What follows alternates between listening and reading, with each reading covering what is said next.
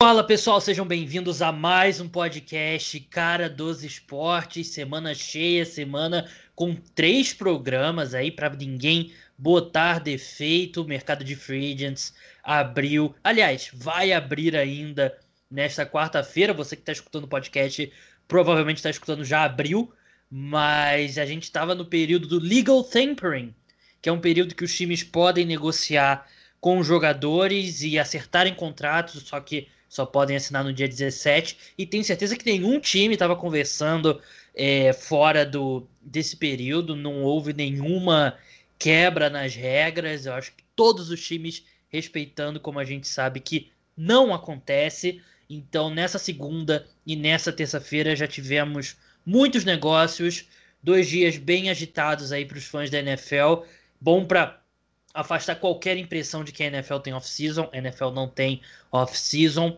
Então a gente vai falar sobre as principais contratações, alguns times aí que chamaram atenção. Vocês sabem quem que vocês estão pensando. É, e para debater isso aqui comigo, meu amigo João Eduardo Dutra, o arroba Duca underline JE. E aí, João, como é que você tá?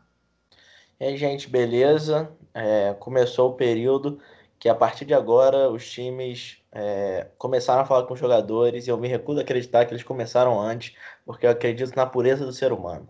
É, assim como, por exemplo, Alabama, Ohio State, eles não pagam nenhum jogador, né? Eles só querem o jogador vai lá pelo para conseguir uma educação, né, João?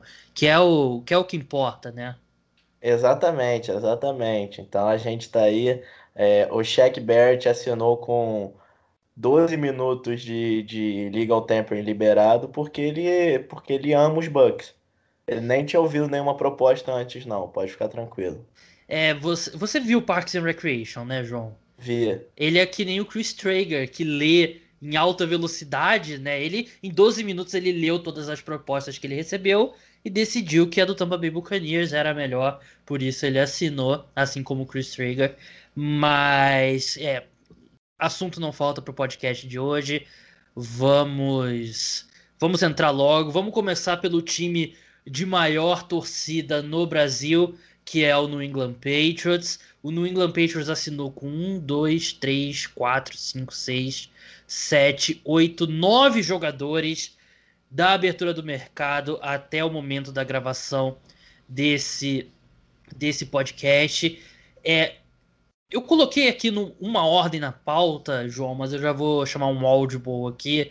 E eu acho que a gente tem que puxar para o topo, é, que é, é, o ponto que mais chama atenção. Contratação de dois Tyrands, João. É, John Smith foi contratado na segunda-feira, assinou um contrato de 4 anos, 50 milhões de dólares, 31,25 garantidos, uma média salarial aí de 12,5 milhões de dólares por ano. E aí a primeira contratação da terça-feira é o Hunter Henry, que para mim era o segundo melhor Tyrant disponível, para outras pessoas era o melhor, né? Por exemplo, o Rodrigo, que a gente vai falar daqui a pouco com o Rodrigo no telefone, ele não tá esperando a ligação. Mas os Patriots assinaram com o Hunter Henry 3 anos, 37,5 milhões de dólares, 25 milhões de garantidos, 12,5 milhões de dólares por temporada. Basicamente o mesmo contrato do John Smith, mas um ano a menos e João, a gente lembra do Patriots da, do início da era Gronk, né? Que eles tiveram muito sucesso. Não foram campeões, mas tiveram ataques bem prolíficos, baseado numa formação com dois Tyrants, com o Gronk e com o Aaron Hernandez. Os Patriots tentaram, tentaram, tentaram, mas nunca de fato conseguiram encontrar um Tyrant de número 2 de novo para o Gronk. Então eles meio que abandonaram essa formação base. Agora eles têm o Hunter Henry, eles têm o John Smith, eles investiram pesado em Tyrands no último draft. É... Acho que, no, na minha opinião, quero saber a sua opinião. No papel, isoladamente, a contratação do John Smith e isoladamente a contratação do Hunter Henry não são absurdas. Eu acho que os contratos são basicamente isso mesmo que vale um jogador desse nível. Mas é muito estranho para assim, para ser educado, né, dando um respeito que o Bill Belichick faz por merecer, é muito estranho a contratação de dois tarendes caros na, na mesma off-season. Ah, completamente. É, é aquele negócio. A contratação de John Smith é, foi a primeira, o John Smith, na minha opinião, era o melhor talento disponível, tá, tá, tá, tá, tá, tá tudo bem. É, a do Hunter Henry foi um negócio que eu, quando eu vi, eu, falei, ah, eu tive que parar uns 20 segundinhos para tentar entender o que estava acontecendo. Porque, de novo, 25 milhões de dólares anuais para dois Tyrands é um negócio que você não espera assim logo de cara. E ser um negócio que é papum. Já fazem isso, dois dias free contratam dois Tyrands. Tô até curioso para saber, porque o John Smith é um cara que eu acreditava que tinha um mercado até grande. Se ele sabia que os Patriots iriam atrás de outro Tyrande, porque talvez isso possa mudar um pouco a concepção dele desse, desse dessa contratação, de, dessa escolha de ir para os Patriots. O Hunter Henry é um cara que eu acho que ele até recebeu um pouco mais do que eu esperava, até pelo histórico de lesão, é, e já não vim jogando um, em um alto nível desde que ele se machucou aquela primeira vez. Mas é muito estranho, muito estranho tudo. A, off-season dos Patriots está muito estranha. Eu nunca vi uma off-season assim dos Patriots, até citei com o Gabriel, tá lembrando muito quando o John Gruden é, assumiu os Raiders. Eu não lembro se foi quando ele assumiu ou foi no ano seguinte. Ele teve a primeira off-season dele, aí o Red McKenzie foi demitido, aí o John Gruden era o cara, e a primeira off-season dele. Não lembro, agora não lembro se foi a primeira ou a segunda, mas foi aquela que os Raiders saíram gastando a torta e direita. Foi maior contrato de teco para Trent Brown, é, Williams, Lamarcus Joyner, e todos os, os movimentos foram para jogadores bons, mas isso, ponto. Aqui é a mesma coisa com os Patriots. Todos, entre aspas, são bons jogadores. Mas nenhum deles é um, é um top 5 na posição. Talvez só o John Smith e com algumas ressalvas. Então, é, é... O, John, o John Smith a gente projeta como um dos cinco melhores talentos da NFL. Ele não jogou como um dos cinco melhores talentos da NFL. Exatamente. E, e, e, tipo, mesmo que ele venha a ser um dos cinco melhores talentos da NFL, é o maior contrato de Tyrande da NFL hoje em dia. Então é, é, é, são movimentos que me passam a sensação. A gente chegou a brincar, falando que o, nada como você vê uma ex se dando bem. Uhum. O Bill Belichick agora tá vendo o Tom Brady ganhando o Super Bowl contra o técnico é, e um time que, que é, floreou o Tom Brady de presentes. É, três wide receivers. Ah, você quer que o Gronk volte a jogar? O Gronk volta a jogar. Você quer o Antônio Brown? O Antônio Brown vem. Você quer o Leonard Fournette? O Leonard Fournette vem. Exatamente. Aí, aí talvez isso tenha inflamado o Belichick. Pode ser um caminho. Mas me passa muito mais a sensação que o Belichick é um cara de 69 anos. Ele é um cara que, em 20 anos é, que ele esteve nos Patriots, ele teve o melhor quarterback de todos os tempos. E isso facilita muito a vida de técnico barra GM. Eu acho que ele percebeu que a vida na NFL não era esse suquinho de laranja dele, que era ter o Tom Brady, que aceitava pay cut, piriri, pororó. Então ele percebeu que é difícil e ele pode estar meio de saco cheio. Então ele falou, pô, vou ficar aqui para desenvolver é, é, outros jogadores, tudo. Ele abriu a carteira, tinha dinheiro, tinha. Os Patriots eram o segundo time que tinha mais cap na abertura do tampering legal, perdendo só para os Jaguars ele abriu a carteira. Então eu acredito que é, é, ele pulou alguns passos no que seria uma reconstrução dos Patriots. Que a gente chegou a falar que os Patriots tinham draftado dois talentos na terceira rodada no ano passado. É difícil imaginar que algum dos dois vai ver o campo esse ano, porque você contratou não só um, mas dois. Sim. De novo. Então é. Me é, passa é, o, essa sensação. O Hunter Henry e o John Smith agora são empatados. O terceiro, os terceiros tarentes mais bem pagos da liga, atrás do George Kittle e do, do Travis Kelsey, né? Passando rapidinho pelas outras contratações dos Patriots, que foram muitas, o Nelson Aguilar assinou por dois anos 26 milhões de dólares, wide receiver, ex-Raiders, ex-Eagles também. O Kendrick Bourne, wide receiver ex-49ers, assinou por três anos 22,5 milhões de dólares. O DJ Wise renovou com os Patriots, quatro anos, 30 milhões de dólares. Eles trouxeram o, o defensive tackle barra nose tackle da Von Gojaux. Eu acho que é assim que se pronuncia o nome dele. Dois anos, 16 milhões de dólares, 8 milhões por ano. Henry Henderson, dois anos, 7 milhões de dólares. Trouxe que era do. Ele jogou nos Jets na última temporada, né? Jogou. Matt Dildon, 4 anos, 56 milhões de dólares, 14 milhões por ano. A gente vai falar de Ed Rushers mais pra frente. E o Jalen Mills, defensive back dos Eagles, 4 anos, 24 milhões de dólares, é, 6 milhões de dólares por temporada. Aí, só um detalhe: até as contratações em si, os nomes, me passam a sensação de quem tá meio com o saco cheio. Porque se você for olhar, o Matthew Judon foi o primeiro edge rusher a ser contratado depois do Shaquille Barrett, mas que parecia ser uma questão de tempo que ele iria renovar. Ele não, é, não era nem de longe o melhor disponível. Mas pareciam. Mas as contratações parecem ser um negócio que. Ah, qual que será que a gente não vai ter tanta disputa assim? Qual que vai ser mais rápido de resolver? E foi o Judon. Assim como o John Smith também era, porque se o objetivo era trazer mais armas pro ataque, os Patriots tinham dinheiro para investir talvez num Kenny Golladay ou num Will Fuller, mas até os nomes escolhidos parecem ser um negócio que vamos resolver essa parada rápido. Não quero, não quero discussão. É um bom ponto, João. E, e assim, fosse qualquer outro time que não fosse os Patriots, a gente estaria criticando. Sempre o time que sai gastando logo de cara na abertura da free agency é o time que comete mais erros. Assim, nenhum contrato aqui nessa lista é absurdo. Nenhuma contratação aqui é absurda assim que você cai da cadeira, né? Eu desse grupo aqui eu achei que foi muito dinheiro pro Kendrick Bourne e muito dinheiro pro Matt Judon, mas assim, tá dentro do que você espera de um mercado de free agents, né? O cara chega no mercado, ele garante alguns porcentos, uma porcentagem a mais do que se ele renovaria com o time, porque tem aquela coisa do leilão e tal, não sei o quê.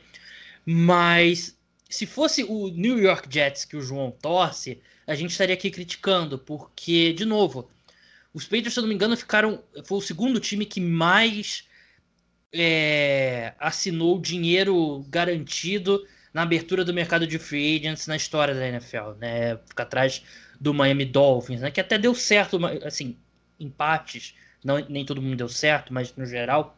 Mas você contrata muitos caras não aqui. Deu. Não deu.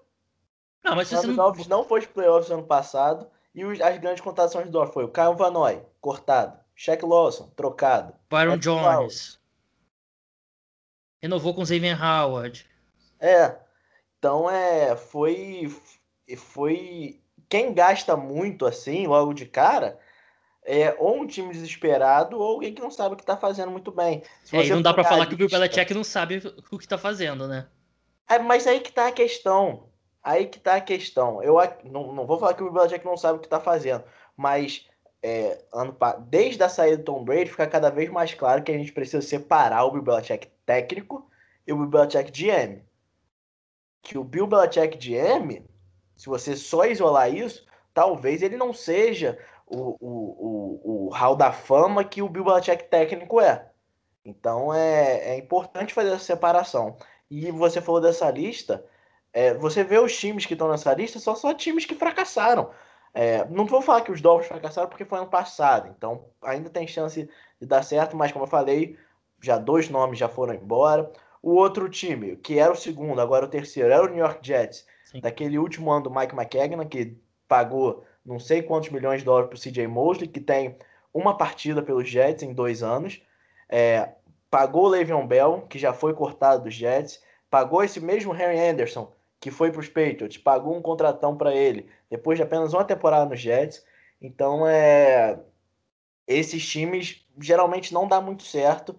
E essa primeira onda é, de free agents é difícil você acertar em grande número. Porque, de novo, poucos nomes, se o cara é bom mesmo, geralmente ele não vai virar free agents. Poucos bons jogadores, quando eu digo bom, eu digo é, elites, vão virar free agents. Então você, os Patriots assinaram o quê? Seis, cinco caras ontem. Era muito difícil eles terem um volume grande de jogadores excelentes. Então Sim. é, achei estranho mesmo. É, e aquela coisa assim, a gente viu um monte de Ed Rusher assinando ontem, né? E o Matt Judon, como você falou, foi o segundo depois do, do Shaq Barrett.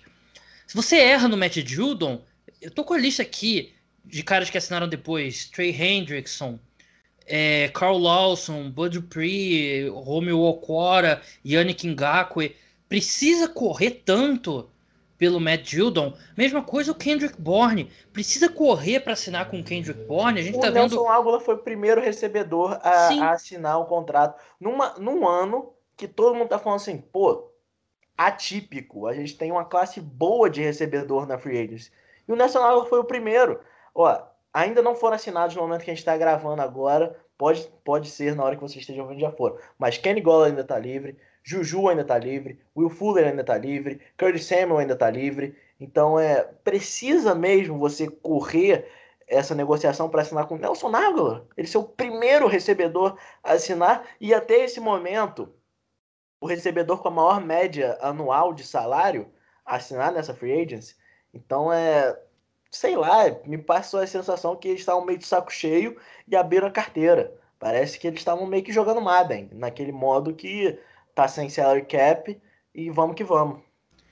Não, não é, de novo, né? É, assim, eu gosto, eu acho que o Aguilar ele é subestimado. Ele fez um ano muito bom com os Raiders. Ele é ele é versátil, é um cara que pode jogar pelo slot, pode jogar aberto, mas não é o fim do mundo se você não conhece, se você não termina com, com o Aguilar, né? E o Kendrick Bourne mais ainda. Então, eu, para mim, a minha visão desse, desse cenário é que o Bill Belichick, eles sabiam que eles iriam gastar esse ano, né? E eu, com questão de dead cap e, e fim da era Brady ano passado, eles não tinham dinheiro. Mesmo que eles quisessem, eles não conseguiriam abrir muito espaço na folha salarial. E a gente sabia que esse era o ano para investimento dos Patriots, né? E assim, não tem como negar. O, o elenco dos Patriots hoje é melhor do que era antes do início dessa semana. Só que você pagou muito caro por isso. Você pagou caras aí que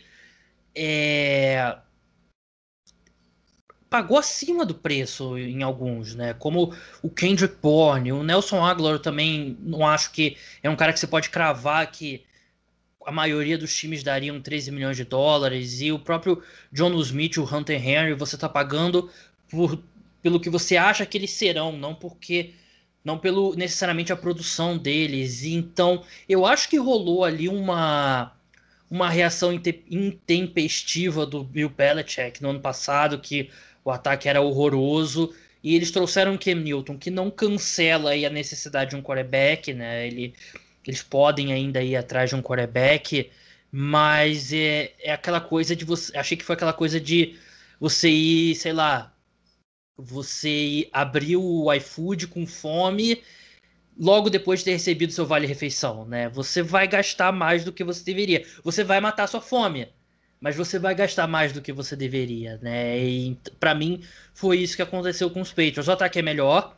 Eu acho que se projeta aí um time com dois Tyrants, John Smith, Hunter Henry e você tem quatro wide receivers capazes, né? Se o Julian Edelman for ainda o Julian Edelman, né? Você tem o Aguilar, Kendrick Bourne, eu não gosto muito do Kendrick Bourne, mas como wide receiver 4, tudo bem.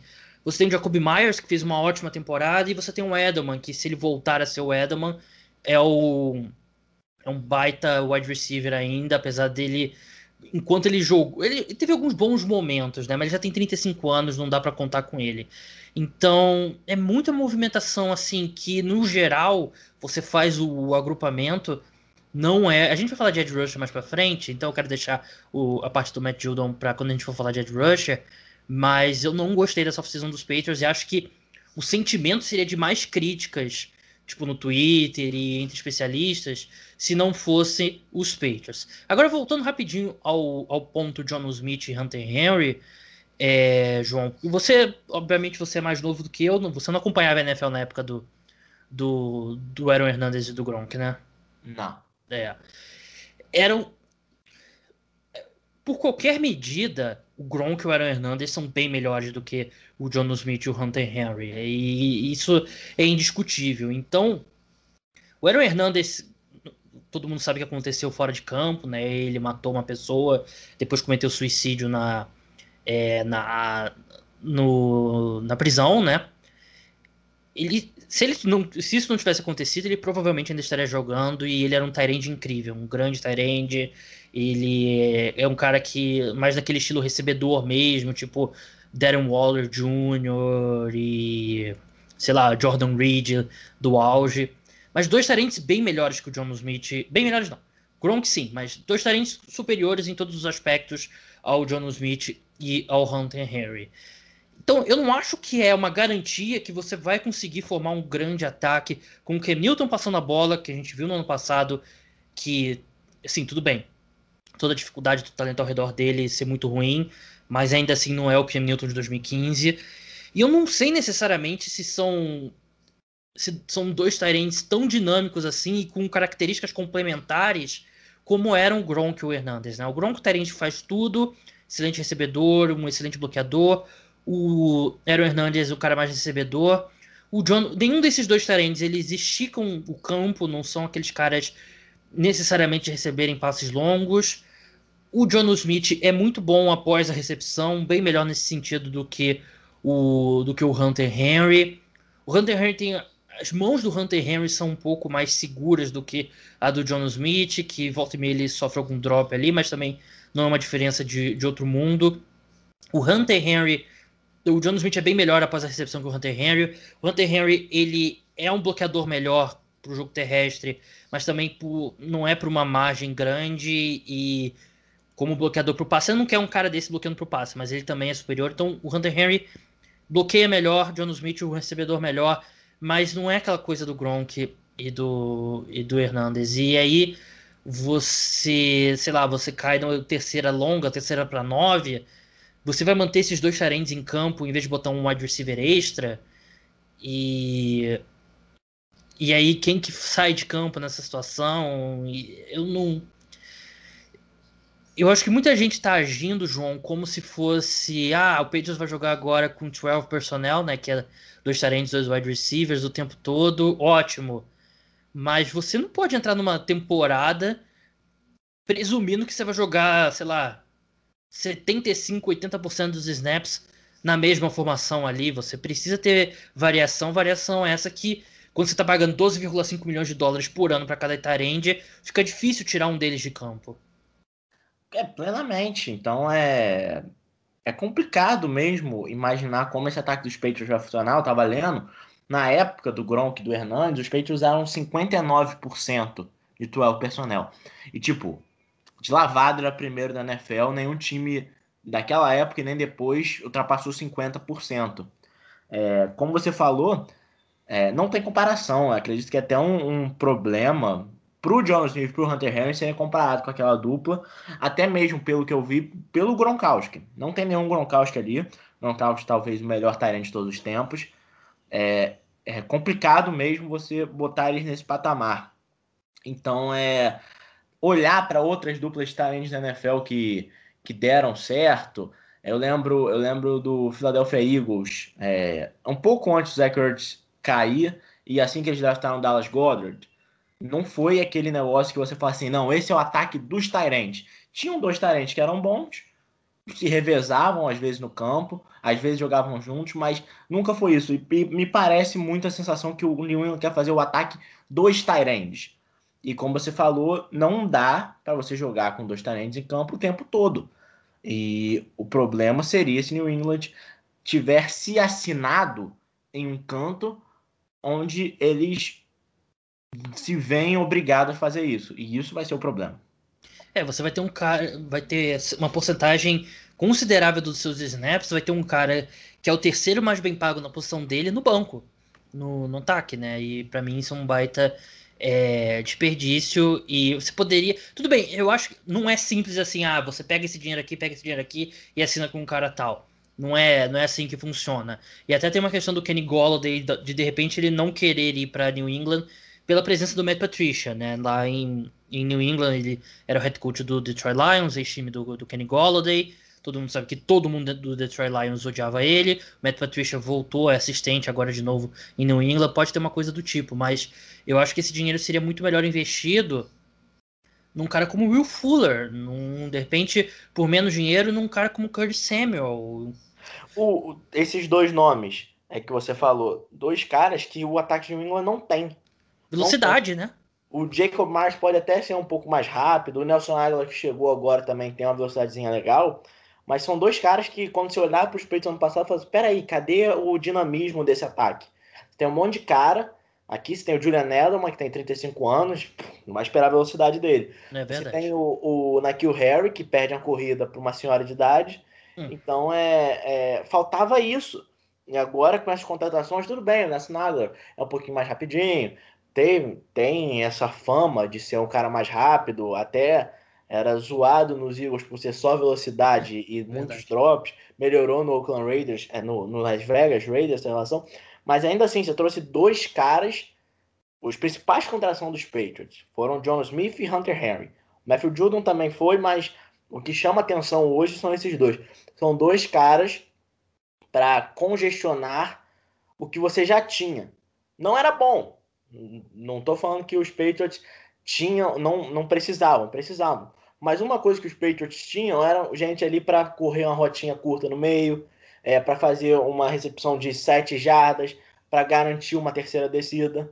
Então é, já tinha corpos para fazer isso. Você acabou, você gastou uma escolha de primeira rodada no Nakil Harry dois anos atrás. É, se você tirar isso dele, acabou. Então é Will Fuller, Cody Samuel, é, caras que trariam algo novo para esse ataque de New England. E Sim. ainda assim eles preferiram ir por, por esse caminho.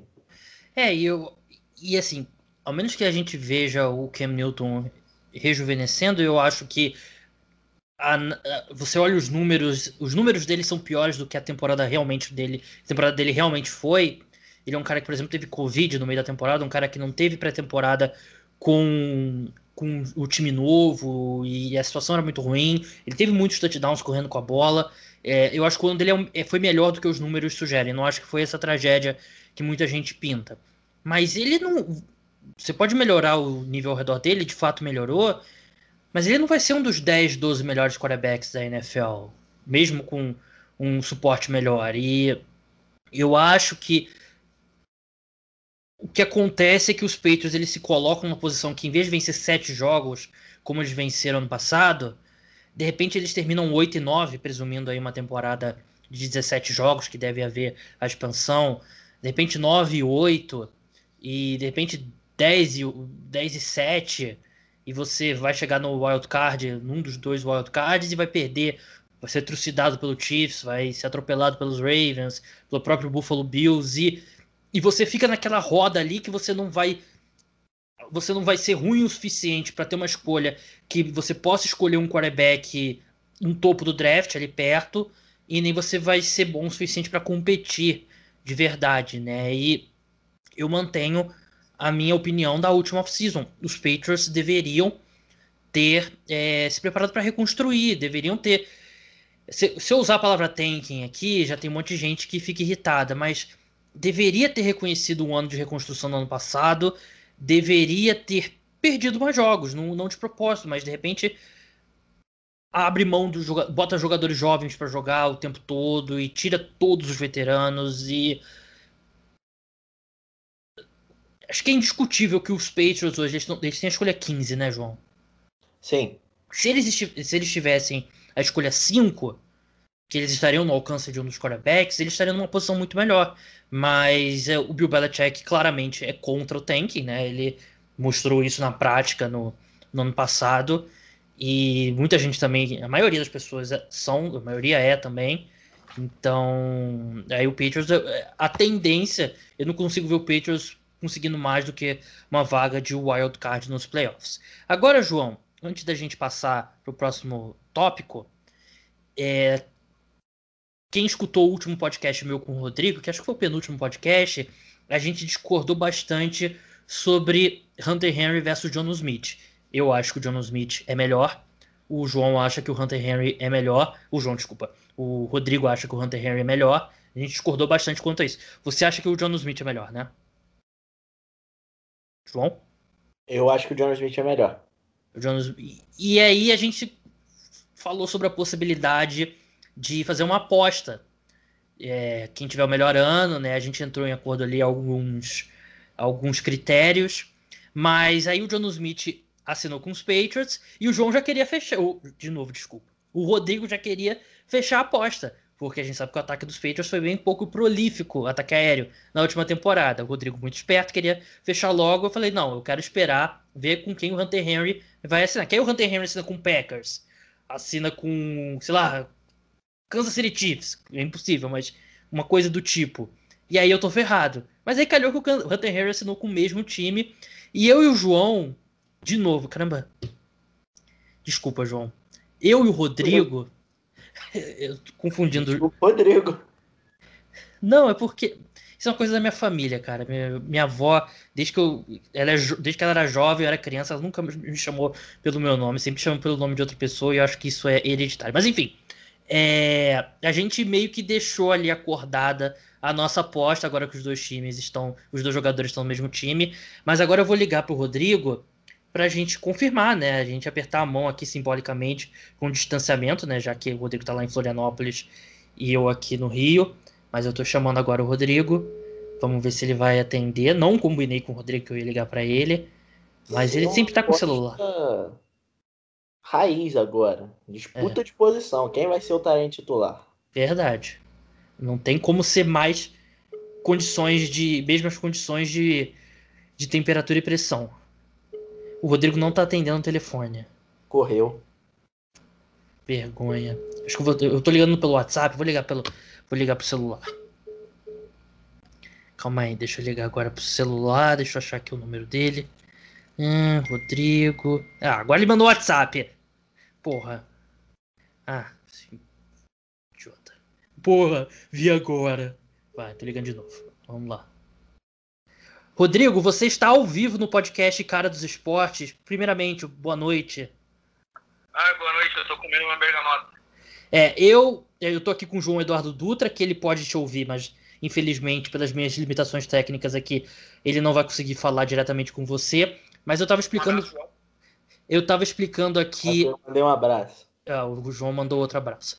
Eu tava explicando aqui a nossa aposta e disse que a gente entrou em um acordo, mas faltava apertar a mão simbolicamente sobre o Hunter Henry versus o John Smith, que não tem como ser mais dois, dois Tyrands na mesma, literalmente na mesma condição. Então a gente vai fechar essa aposta, Rodrigo? É, a gente vai fechar essa aposta e aos poucos o Hunter Rain vai mostrar que ele pode ser o, o, o número um. Então, é, vamos... não tem dúvidas que a gente pode fechar essa aposta. Então, o, os critérios, a gente definiu três critérios, né, para definir quem teve a melhor temporada. Se eu não me engano, eram jardas, número de touchdowns e nota no Pro Football Focus, né? Nota geral Perfeito. no Pro Football Focus, né? Perfeito. E a aposta vai ser por. a gente vai apostar por uma aposta. a gente vai apostar por uma aposta de 40 reais. Então, se eu vencer a aposta, o Rodrigo vai fazer uma aposta de 40 reais a minha escolha. E se eu acertar, se a aposta der certo, o Rodrigo vai me mandar o dinheiro e a mesma coisa vice-versa. Tudo certo, então acordado, né, Rodrigo? Perfeito, tudo perfeito. Então. Tudo, perguntando calma. aqui para ajudar meu amigo Rodrigo. Se tem calma aí que o João tipo quer fazer uma pergunta. De cláusula que, que seja ativada em caso de lesão. Porque acho ah, é, a gente combinou é. isso. O João tá falando sobre em caso de lesão. A gente tinha combinado se um dos dois entrar na injury reserve antes da qual semana que, que a gente cancela? Era 12? Semana 12, isso. Então, se um dos dois Tyrants entrarem na Injury Reserve na semana 12, a aposta também. Até, até, a, sema... a semana 12, né? Até a semana 12, a aposta está cancelada também. E acho que a gente tem que botar um mínimo número mínimo de jogos, né? Porque o cara pode perder um jogo, sair de outro. Então, sei lá. Snaps. 12 jogos ativo. Sim. É justo, 12 né? 12 jogos. Acho que 12 jogos ativos. Ah, tudo bem então. Então tá acordada aí a aposta. Quem ganhar vai ganhar outra aposta. Eu, eu, acho que tá numa hora da gente encontrar uma reunião, Rodrigo, dessas de. Pessoal. uma intervenção. Do jeito, é. do jeito que vocês estão mal de aposta, é capaz de quem ganhar não ganhar nada. É, o João tá falando que do jeito que a gente tá mal, a gente vai ganhar essa aposta e vai perder a outra. Mas eu vou apostar, tipo assim, Trevor Lawrence vai ser a primeira escolha geral do draft. Algo nesse sentido, só para eu pegar os 40 reais. Mas, Rodrigo, seus 30 segundos. É, Bill Belichick, ele passaria no, no bafômetro depois da contratação do Hunter Henry? Não, não passaria. Inclusive, eu, quero, eu posso fazer uma. Posso dar uma cornetada? Claro. Na sua newsletter? Por favor. Aliás, não, pode, pode. Pode, fica à vontade. Você, ó, você tá influenciando o público a seu favor, porque você baixou a nota do. Ai, meu Deus. Do, do Hunter Henry, porque ele considerou. Porque ele contratou o John Smith também, e não fez o mesmo com o John Smith. Então você tá influenciando o público. É, o pessoal tá muito influenciado aí por jornalzinho, por televisão e da, da janela aí de vocês do apartamentinho, né? Isso é uma, uma bela referência aí. Pro meu, um abraço pro meu amigo André lá do Piadas NFL, fã de Tropa de Elite. Mas, Rodrigo, desligar aqui e continuar o podcast, então a aposta está feita. Eu vou ganhar com certeza e se prepara. Mantenha o saldo lá no site acima de 40 reais, por favor. E só para fechar aqui, pra... Valeu. Pra você falar pro Rodrigo aí, por favor. E eu desliguei, foi mal. Não, que tranquilo. Que só, então vou falar aqui pro Rodrigo para ele ouvir. Ele escuta o podcast. É um ótimo quarterback para ele ficar tranquilo. é, a questão do que ele falou da newsletter, né, que eu dei uma nota para cada contratação, é porque eu dei a nota do John Smith na contratação no contexto da hora que aconteceu a contratação, né? E fosse a ordem inversa seria também afetada. Mas enfim, vamos seguir em frente. Já falamos bastante de New England Patriots. Vamos passar agora rende, pro... Né? Oi? É o que rende. É verdade, né? Pra... Tô com medo de perder a audiência agora. Não, mas continue escutando, por favor. Continue escutando, mesmo que você torça para os Patriots. Aliás, se você torce para os Patriots, com todas essas críticas que a gente fez aqui, você provavelmente já parou de assinar o podcast Cara dos Esportes. Mas tudo bem, democracia tá aí para isso. É... Eu gostei da contratação do Jalen Mills, para fechar. Acho ele bem versátil e por um valor bem razoável. É, Rodrigo, caralho, João, João, Chicago Bears assinou com o Andy Dalton um contrato de um ano, 12 milhões de dólares, e o, o, o Adam Schefter, agora eu não sei mais o nome de ninguém, o Adam Schefter reportou que eles fizeram uma tentativa séria e forte pelo Russell Wilson, mas o Seahawks não pretende contratá-lo. É... Eu sei que fica uma decepção bem grande por você ter tentado o Russell Wilson e se acabar com o Andy Dalton, mas eu acho que é um upgrade, é um upgrade considerável em relação ao Nick Foles. Eu acho que o Chicago Bears é uma situação perfeita de quarterback agora. Perfeita para tancar, né? Perfeita, não, perfeita. Que você bota o Andy Dalton onde ele vai bem, que é na temporada regular, naquele joguinho que, que ninguém tá pensando, e deixa o Nick Foles, porque o Andy Dalton no, no, na temporada regular com um ritmo bom, é quase a garantia de playoffs, como ele foi no Cincinnati Bengals mas o problema dele era nos playoffs. Como a gente sabe, zero vitórias até hoje. Aí, é, olhando para esse lado. Você chega nos playoffs, você tira o Andy Dalton e bota o Nick Foles, que a parte boa dele são os playoffs. Onde ele já conseguiu levar o Philadelphia Eagles a um título. Teve também, naquele ano depois que o Carson Wentz se machucou de novo, ele também conseguiu fazer uma gracinha ali. Então os Bears têm quarterback para essa situação. Brincadeiras à parte, é, é um upgrade em relação a Mitch Trubisky e a é Nick Foles, mas vamos levar em consideração o que você está melhorando, né? Então é. Não sei se diz muita coisa você ser um upgrade ao Trubisky. É, você está melhorando, sei lá, do quadragésimo melhor quarterback da NFL pro trigésimo, de repente, né? Que é uma evolução, né? Mas ainda assim não te leva a muito lugar, né? E o Bears é aquele time que tá naquele tá no, naquela meiuca ali que a gente falou sobre os Patriots, né? Um time que não cai o suficiente para draftar um novo quarterback e é um time que é, cometeu erro no passado, ao invés de assinar com um cara como James Winston, próprio Cam Newton, próprio Andy Dalton, assinou com o Nick Foles por um caminhão de dinheiro ali, quer dizer, adquiriram um contrato grande dele com o dos Jaguars, que não tem ainda como eles saírem. É, é, é difícil imaginar que o Meneg e o Ryan Pace estejam confiantes quanto à permanência deles no cargo para 2022 com Andy Dalton e Nick Foles, que o próprio Andy Dalton, ele ele chega para ser titular, saiu notícia que ele chega para ser titular, mas você confia que o Andy Dalton vai jogar, vai se jogar em nível suficiente, suficientemente bom para se manter titular por 16 jogos?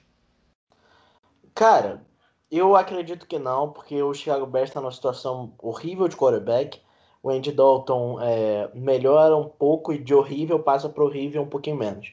Mas ainda assim, você ter um cara como o Nick Foles, que não é bom, mas tem nome no banco. É, primeiras sequências de partida ruim do Andy Dalton, vai falar, ah, mas tem o Nick Foles, que ele cresce nos, nos momentos grandes, MVP do Super Bowl, piriri, pororó. Então é, é um problema e eu acredito que esse é um movimento que o Chicago Bears se amarrou nesse tipo de movimento. Sim. Quando você não demitiu o Matt Nagy e o Ryan Pace, faltou talvez comunicação do grupo de donos, faltou é, talvez até carisma do grupo de donos, mas era claro que isso ia acontecer. Todo o movimento do Chicago Bears nesse momento, eles estão dando a mínima para o futuro dos Bears. Ryan Pace e Matt Nagy. Eles querem saber de uma coisa: manter o emprego deles.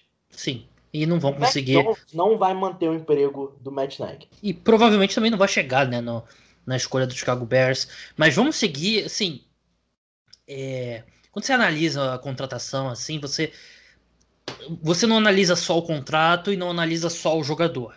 Você tem que fazer, analisar todo o contexto, o contexto do time e tal. E acho que um bom exemplo disso é o Joe Tooney ter assinado com o Kansas City Chiefs. Ele é um excelente guard, não é não tá no patamar do, do Zach Martin, do Quinton Nelson, mas ele é um cara ali top 5, top 6 da posição, muito sólido. E os Chiefs precisam de, de reforço no interior da linha ofensiva. Quanto a isso, não há dúvida. Mas eles cortaram o Eric Fischer e o Mitchell Schwartz, que eram os dois tackles titulares da equipe, que não jogaram no Super Bowl por lesão. Eles abriram espaço na folha salarial. Além disso, eles reestruturaram o contrato do Mahomes, o contrato do Chris Jones e Cortaram mais. Cortaram o center também. Cortaram o center. É, que jogou, jogou relativamente bem no, na reta final. E eles assinaram com o Joe Tooney 5 anos, 80 milhões de dólares, 16 milhões por ano, 32,5 milhões garantidos. E a gente viu vários exemplos nessa off-season de como tackle é muito mais valioso do que guard. A gente viu Jaguars usando a franchise tag num tackle abaixo da média, que é o Cam Robinson, e a gente viu Giants dispensando Kevin Zeitler, a gente viu é, Trey Turner sendo dispensado, a gente viu vários guards dispensados. Gabe a gente, Jackson. Gabe Jackson, a gente viu o center, Rodney Hudson, cortado pelos Raiders e tal. E os Chiefs investem nessa posição. Eles poderiam ter pego esse mesmo dinheiro e oferecido por um tackle que está disponível no mercado, um cara como. Trent é, Williams. Precisaria de um pouco mais, né? Mas poderia ter ido atrás do Trent Williams, poderia. 5 milhões de dólares anuais para Trent Williams é um dinheiro muito mais bem gasto do que 16. 16, né? Sim, 16. E você tá precisando ainda de tackle e os, os Chiefs não só de tackles, eles têm necessidade em cornerback também. E eles precisam de um wide receiver 2 de verdade também, né? E aí você vai e coloca dinheiro numa posição que impacta bem menos o desempenho do seu time e do que posição, tackles e corners.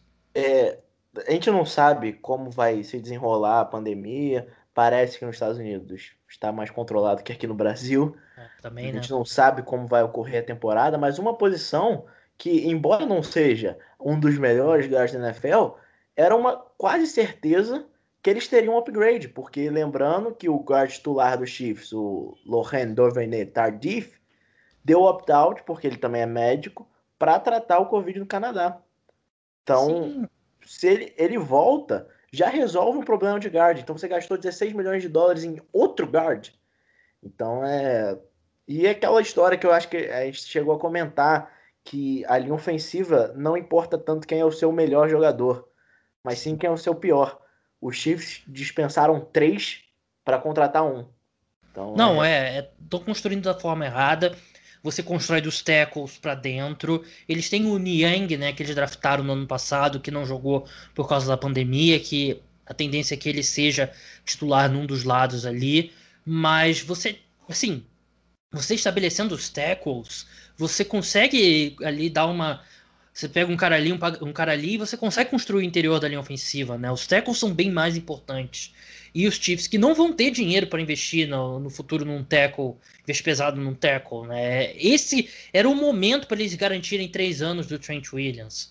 Presumindo que ele, ele de repente toparia ali dar um descontinho para jogar num campeão, um possível candidato ao título, falando campeão, mas não é o campeão atual Mas eu, eu detestei essa contratação dos Chiefs. Eu achei que é, uma, é um investimento muito ruim dos recursos. E, e aquela coisa, eu, eu falei sobre isso depois do Super Bowl que os Chiefs venceram, que eu sempre fui muito crítico, por exemplo, à, contratação do Frank Clark, que eles deram uma escolha de primeira rodada e um contrato de 20 milhões de dólares por temporada. Foi uma contratação ruim. A troca foi ruim, o contrato foi ruim também, mas muita gente vinha naquela coisa, ah, ele venceu no Super Bowl, vai falar o quê e tal, não sei o quê.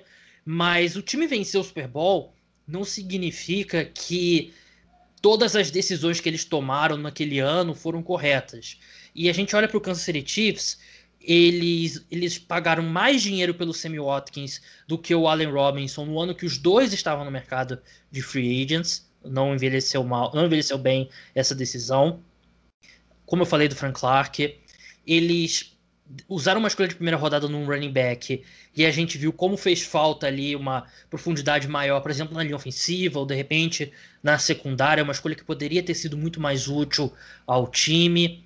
É, tem agora essa contratação do Joe Tooney e, enfim, os, os Chiefs é, eu tava vendo aqui, os Chiefs são um único time na NFL que, se não me engano, tem sete jogadores que recebem mais de 14 milhões de dólares anuais. É, é eu acho que o Mahomes, ele. O Mahomes ele compensa muita coisa porque os Chiefs, eles. Eles não são uma organização mais inteligente do que as demais, né? Eles não. Eles tomam muitas decisões erradas que são compensadas pelo.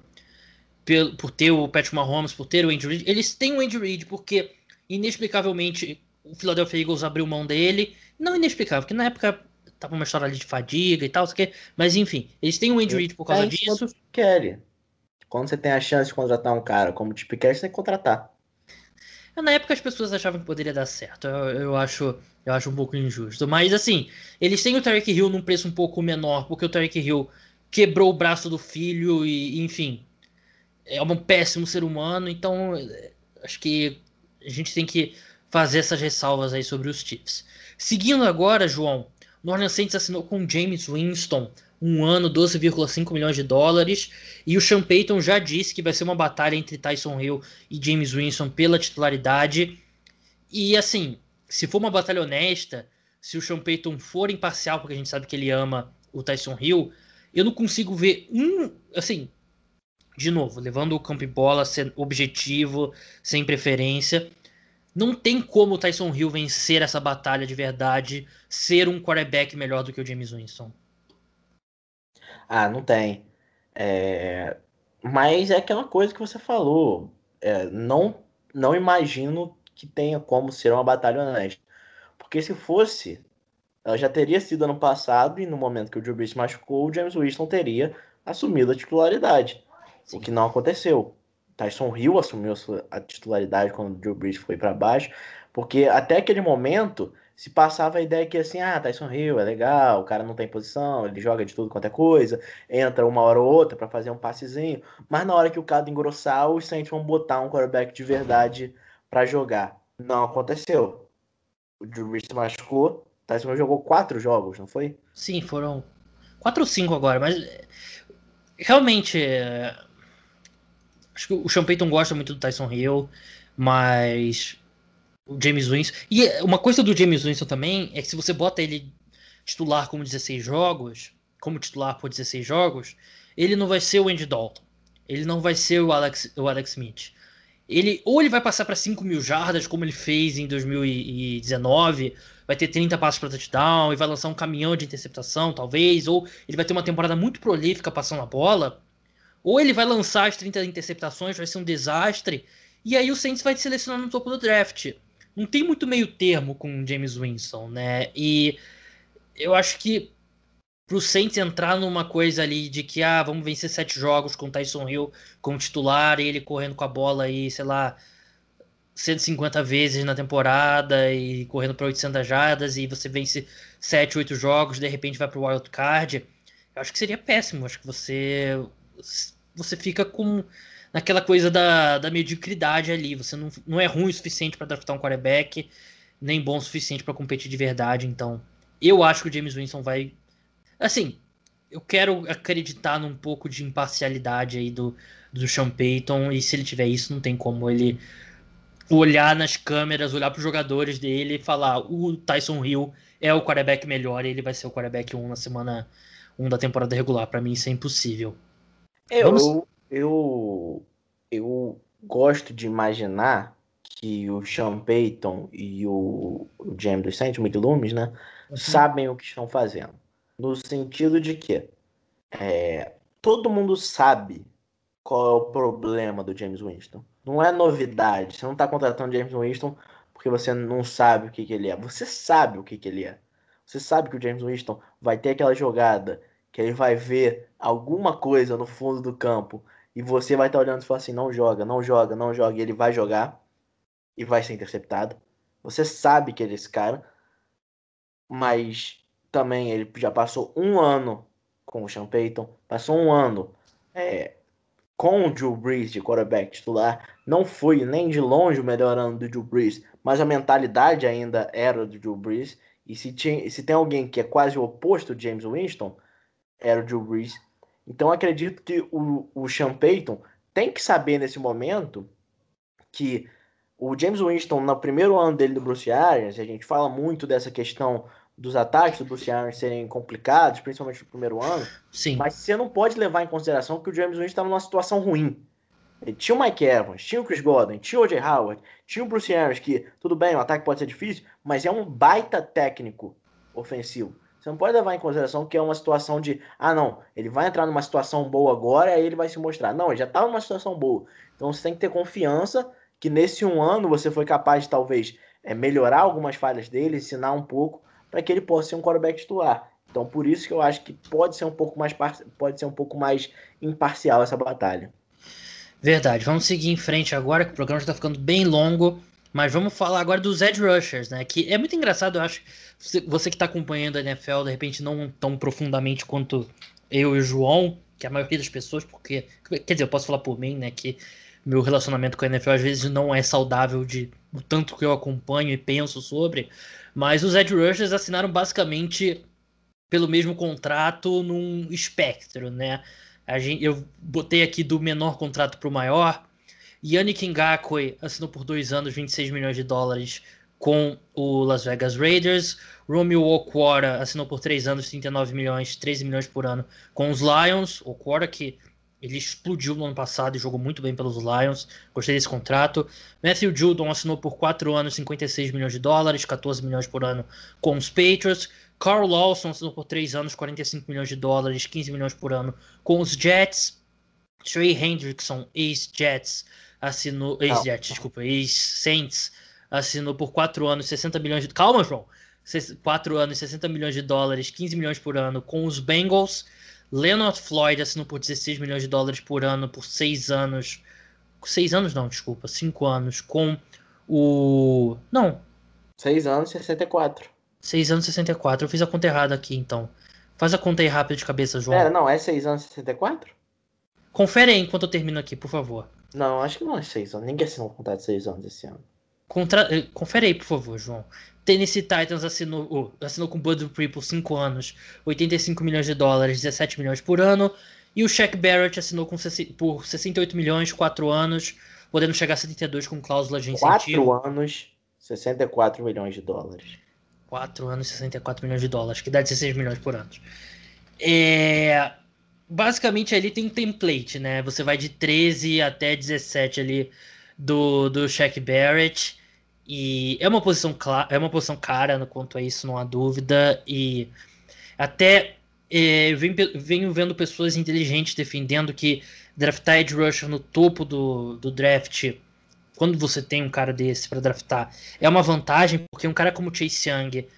O, o Chase Young é melhor que todos esses aqui e tá fazendo isso por bem menos do que o que esses caras estão recebendo. Né? Talvez o Shaq Barrett seja melhor que ele. Mas se você consegue um edge rusher desse nível no topo do draft, você consegue ele por um contrato é, controlado ali, porque quando você vai para o mercado você precisa pagar muito dinheiro. E você olha assim, João, é, os dois contratos que eu mais gostei aqui é o do seu Jets, o Carl Lawson por 15 milhões por ano, e o do Lions, o Romeo Okwara, 13 milhões por ano. Porque eu acho que 15 milhões por ano para o Hendrickson é um baita risco, porque sempre quando você contrata o Edge Rusher que ele tem uma ótima temporada, mas jogando no lado oposto de um cara que é melhor que ele, que é o caso dele do Cam Jordan, no Saints, é arriscado. Ele é um cara que teve um número de sacks bem alto, 14, se eu não me engano, mas ele é o único do top 5 de sacks entre edge rushers que teve menos de 50 pressões, então pressão é um número muito mais estável do que sec, e sec você pode ter ali num, sei lá, o, o tackle tropeça, no, tem uma leitura errada de jogada, um, sec de cobertura, né, quando o quarterback não tem para quem se livrar da bola, e você aumenta aí, você sobe cinco posições no ranking de sacks. Então, eu acho bem arriscado. E Bud Dupree é a mesma coisa, né? Porque tem o TJ Watt do outro lado. E eu acho que é ainda mais arriscado um cara que vem de lesão, né, João? É, sei que ligamento cruzado anterior agora é bem simples, mas eu achei muito dinheiro, 17 milhões por ano pro Bud Dupree. É, o Bud Dupree é, é, Fiquei até um pouco surpreso com esse contrato. E é um cara que só explodiu mesmo quando o TJ Watt surgiu como o TJ Watt, né? Verdade, não era não vou dizer nada, mas era considerado até um cara um bust, bust. É. fraco é. antes do DJ, TJ Watt chegar. Aí chega o TJ Watt resolve o problema da linha defensiva do, do, dos Steelers, como você falou, fica tudo muito mais fácil quando você tem um bom jogador do lado oposto. Mesma coisa, o Trey Hendrickson. É, o Trey Hendrickson é um cara que eu tava vendo aqui, é, não tenho os números certos, mas desses 13 saques e meio que ele teve, se não me engano, quatro foram em um contra um. É. O resto foi é, pressão que ele se deu bem. Então é, é difícil você imaginar que, que ele é um cara que traduz muito bem para ele ser. Porque agora ele é o cara da linha defensiva dos Bengals. É, quem está precisando de um saque, quem tem que buscar? É o Trey Hendrickson. E ele não era esse cara no Saints. Mesma coisa o Bud Dupree. Então, é, eu acredito que, no caso dos Bengals, até um valor ok. Achava que ele ia sair por menos, mas ele assina logo depois que os Jets assinam com o Carl Lawson. Então, os Bengals, o Carl Lawson, que era dos Bengals, então é, eles perderam, tentaram alguma coisa. Mas o Bud Dupree para os Titans parece muito ser aquele negócio de desespero. Os Titans Sim. atirando para tudo quanto é lado na questão de edge rusher. Ano passado foi o quem? Vic Beasley e o Jadavion Clowney. Sim. Deu errado. Agora eles tentaram 17 milhões por ano no Bud Dupree. Vamos ver se vai dar certo. Uma coisa boa pro Bud Dupree, que ele tem, não o TJ Watt, mas tem um bom jogador oposto a ele, que é o Harry Landry. Então é. Talvez ele. Não ganhe... ajudou muito o Jadavion Clown, né? Não ajudou muito, sim. Mas pelo menos tem alguém lá. Se o Bud Dupree precisa de alguém, de novo, Harry Landry não é um TJ Watt. Esquece isso. Mas pelo menos tem um corpo quente que vai atrair um ou outro bloqueio duplo do outro lado.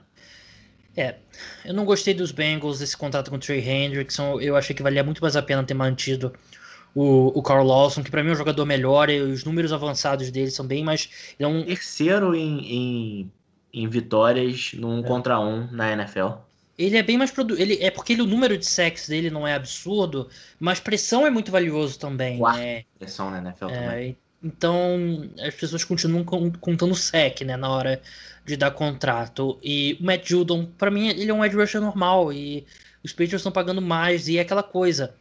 Precisava correr para pagar 14 milhões para Matt Judon. E se você perder o Matt Judon, é o fim do mundo? Não é o fim do mundo. E, então, não gostei dessa contratação também. Agora, não sei se a gente vai concordar nessa, João. Para mim tem claramente, para mim a melhor dessas aqui é o, é o Shaq Barrett. Eu achei que ele ia quebrar os 20 milhões de dólares por ano. Ele, um, dois, se não o melhor edge rusher nos últimos dois anos. Assim, e tá abaixo do TJ Watt nos últimos dois anos, mas ele tá logo ali, duas temporadas fantásticas e os Bucks conseguiram ali ele pelo um contrato que mal ficou entre os 10 maiores da posição, então foi uma baita vitória para os Bucks. Mas o pior aqui é o Leonard Floyd. 16 milhões por ano pro Leonard Floyd, ele que se eu não me engano eu não lembro exatamente o número de sacks dele aqui, porque eu lembro que era uma coisa bem. É, bem destacada, porque a maioria esmagadora dos sacks dele vieram em, jo em jogos contra o Seahawks. Foi. Eu acho que ele teve 8,5 sacks na temporada, então foi achismo só de alguma coisa que eu li. E 5 foram contra o Seahawks. Ele te... Eu tô aqui com a temporada dele 2020 aberta. Uh, sacks aqui, ele teve. Calma aí. Teve um, dois, 4, 7, 7,5, 9,5, 10,5 na, na temporada. E 2. Calma aí, 2 e. Cadê o outro? 5 foram contra o Seahawks. Então, metade dos sacks dele vieram contra o Seahawks. E eu acho que. E tem o outro ponto disso. Essa produção dele veio também, primeiro, muito influenciada pelo número de sacks alto. Eu já falei aqui, sacks versus pressão.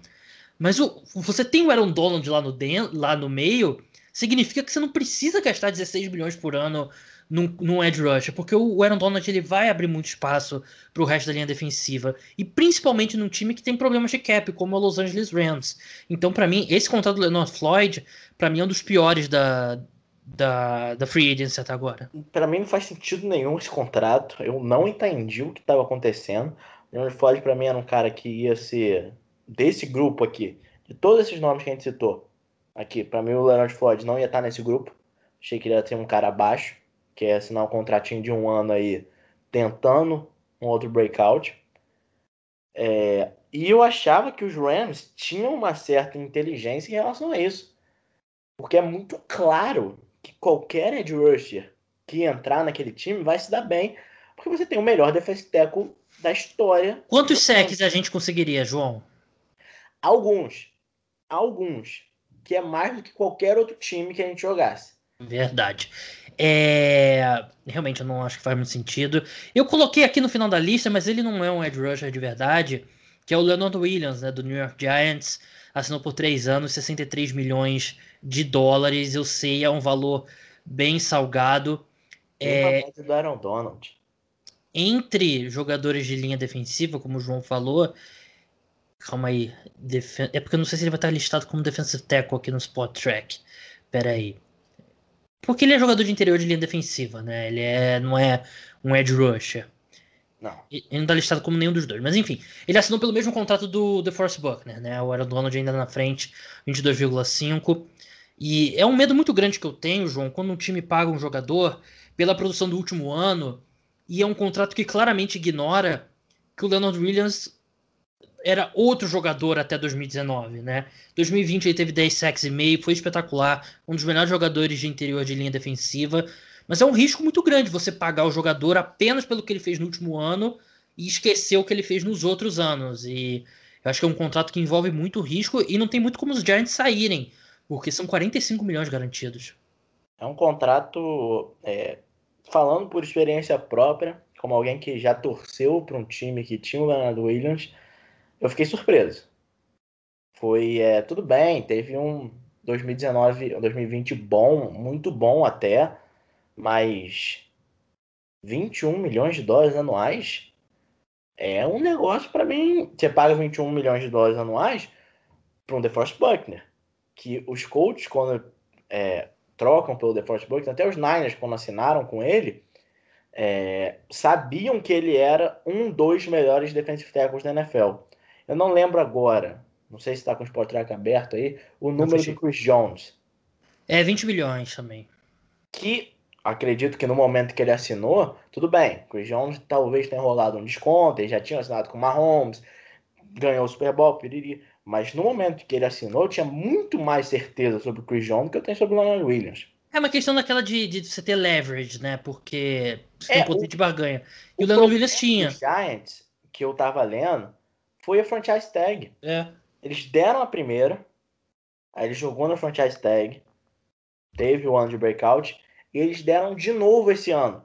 Quando eles assinam de novo esse ano, a franchise tag vai lá para casa da vovó, é, 19 milhões de dólares, o Leonard, dizem, o que estavam falando na negociação, é que dizem que esse virou o chão do Leonard Williams. Eu estou recebendo 19 milhões de dólares agora. Então, é a partir daí que a gente vai negociar. Então é, ficou muito pouco espaço para os Giants é, manobrarem isso. Não, é, foi péssimo e assim. Por que, que o Giants não poderia, sob hipótese alguma, perder o Leonard Williams, né? Não tem. Tem, você perderia, perderia um bom jogador? Perderia, claro, mas ele provavelmente assinaria um contrato, talvez não isso, mas um bom contrato em outro lugar e ajudaria no cálculo das escolhas compensatórias para o ano que vem. E Tudo bem, você pagou para adquirir se não me engano, foi uma escolha de terceira rodada, não é nenhum absurdo você usar uma escolha de terceira rodada e perder o jogador um ano e meio depois, isso não é nenhum absurdo. Você ainda teve um, ótimo ano dele ano passado, então achei bem. Não, eu achei caro. Eu acho que se ele mantém esse nível daqui para frente, ele compensa esse contrato, mas é um risco bem grande porque não, não é a realidade da carreira dele como um todo. Passar rapidinho pelos Panthers que estão fazendo. Ele, o Panthers está fazendo coleção de, de jogador de linha ofensiva ruim, né? Assinou por 3 anos, 11,5 milhões de dólares com o Pat Elflame, né? Guarde ex-Jets. E deram 5 milhões por ano por dois anos para o Ken Irving, que era tackle dos, Raid, do, dos Cowboys na última temporada. Dois péssimos jogadores de linha ofensiva. É... Pro bem do torcedor dos Panthers, torça para que eles não venham para jogar titular. Talvez no banco, eles pelo menos têm experiência para jogar um joguinho ali, outro ali, mas se você tá com o Elflame ou o Irving de titulares, a sua linha ofensiva tem problemas. É, último tópico aqui, João, antes da gente passar para as nossas contratações favoritas, já está um pouquinho longo. Mercado frio para wide receivers até agora, né? No momento da gravação aqui, Kenny Golladay, Will Fuller, Juju Smith-Schuster e Curtis Samuel não assinaram, né? E é, a gente já falou no topo do podcast, também não precisa falar muito, mas claramente ali é uma questão de, de oferta, como é que é oferta e demanda, né? Tem muita oferta, todo a gente está um, alguns anos consecutivos com boas classes, ótimas classes de wide receiver no draft, tem muita gente boa disponível no mercado. E aí dá para entender porque um time, assim, tudo bem, o Patriots pagou 13 milhões no Aguilar, mas se um time pensa, pô, por que, que eu vou pagar 20 milhões de dólares pelo Kenny Golladay, se no draft eu posso achar um cara que de repente me dá 85, 80% da produção dele num contrato de calouro? Para mim, não é um pensamento absurdo e eu acho que não ficaria surpreso se talvez os quatro aqui assinassem contrato de um ano para voltar para o mercado em 2022. Ah, é um, um ano bem ruim para os wide receivers, não para quem está precisando de wide receiver, porque como você falou, a chance de um time que está precisando de wide receiver conseguir um Kenny Golladay a quase o preço de banana, pelo menos só por um ano, vai ser grande. É difícil imaginar que hoje o Kenny Golladay vai assinar um contrato de 20 milhões de dólares anuais. Se ele fosse, ele já teria assinado. É. Então é vai ser vai ser interessante ver como vai se desenvolver isso. É o que você falou, é o, o principal nome de wide receiver, na minha opinião, a sair no mercado até agora foi do Corey Davis para os Jets. 12,5 milhões de dólares anuais. Então, claramente foi uma situação que eu acredito que o Joe Douglas parou e pensou: peraí, o Kenny Golladay é melhor que o Corey Davis. Mas eu prefiro pagar 18 milhões de dólares pelo Golladay ou 12,5 para o Corey Davis. Então, é, eles foram direto. Sim. Nele. Não, eu achei que foi um bom contrato o Corey Davis também. E se ele é, é um pouco parecido com o Leonard Williams, né? Que é um cara que pintava como Buster, mas vem de um ano muito bom, não tão bom quanto o do Leonard Williams, mas um ano muito bom. E apresenta um risco, mas o, os Jets não pagaram o topo de mercado por ele, como os Giants fizeram com o Leonard Williams, né? Mas enfim, João, pra gente encerrar, de novo, a gente tá gravando aqui no, no dia 16, né? Na só terça. Um, só um já que a gente está gravando aqui falando de wide receiver, o Buffalo Bills acabou de contratar um wide receiver. Sanders. É menos Sanders. Tem um preço? Sa saiu de dólares. Boa contratação. De perderam um John Brown, né? Apesar de ser, serem dois, Brown. É, são dois jogadores bem diferentes. O John Brown, um cara que estica o campo. Emmanuel Sanders nessa altura do, da carreira nem tanto. Mas uma boa contratação. Boa contratação aí de, de profundidade. Você prefere ter o Emmanuel Sanders por quanto que você falou? Desculpa? 6 milhões de dólares. 6 milhões de dólares ou Kendrick Bourne por 7,5? Ah, Emmanuel Sanders, né? Nem, sem dúvida. Então, é... João, rapidinho, qual sua contratação favorita da Free Agency até agora? Uma que a gente não falou muito aqui, um time também que tá até meio quieto, fez só essa contratação, mas Cleveland Browns, John Johnson, safety, age Rams, 33 milhões de dólares, 3 anos. É, pagaram barato. Safety é uma posição que é muito barata na NFL. A franchise tag girou em torno de 10,5. Os Browns conseguiram pagar 11 milhões por ano. Bom safety, sólido. ele há muito tempo já parecia que ele ia ser o bote expiatório dessa defesa, que não dá para pagar todo mundo. Já tem o Jalen Ramsey, já tem o Aaron Donald, então já sabia que ele poderia ser o que ia rodar. E os Browns atacam o que era uma necessidade é, de um GM inteligente. O Andrew Barry é muito inteligente e Sneak Sneak vem fazendo um excelente trabalho nos Browns. É, o Sashi Brown deve estar olhando lá de cima, sorrindo. Isso é uma brincadeira que a pessoa até da imprensa americana faz. O Sashi Brown não morreu, né? Que era o, era o anterior, o general manager antes do. Antes o... até do. Do outro que era dos Chiefs, que agora me fugiu o nome. O. Também. Pô, me fugiu também. John Dorsey. Isso, John Dorsey. Quem tá é... feliz é o Jonah Hill. Verdade. É.